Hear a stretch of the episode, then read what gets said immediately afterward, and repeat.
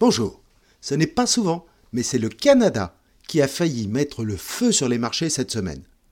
Comme la prochaine mise en jeu sera la BCE, la partie sera serrée pour Madame Lagarde. Nous allons voir que c'est pour cela que les marchés d'actions restent prudents, mais pas négatifs, car les résultats des entreprises sont encore bien orientés.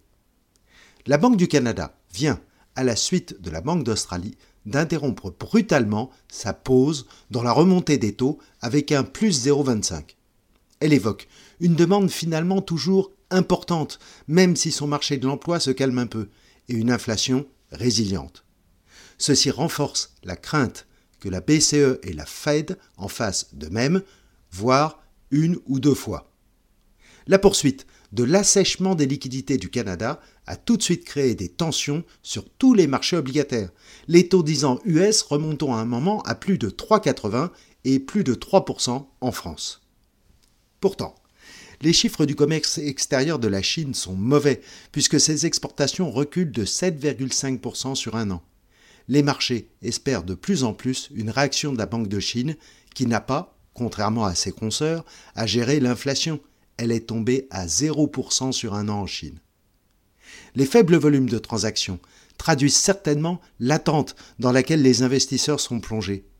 Il n'y a pas suffisamment de signaux pour espérer un changement de politique dans les prochaines réunions des comités des banques, ni une récession marquée, ni une chute de l'inflation corps.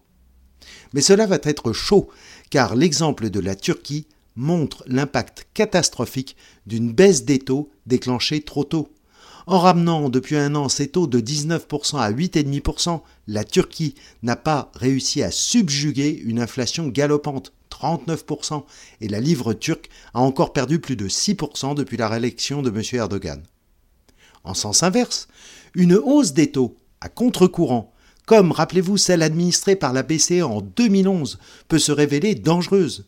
Malgré une correction à la baisse très rapide de cette politique, elle a été une des causes de la crise de la zone euro. La partie sera donc délicate pour Madame Lagarde. Remonter les taux alors que la zone euro passe officiellement en récession, moins 0,1% sur les deux derniers trimestres, pas évident.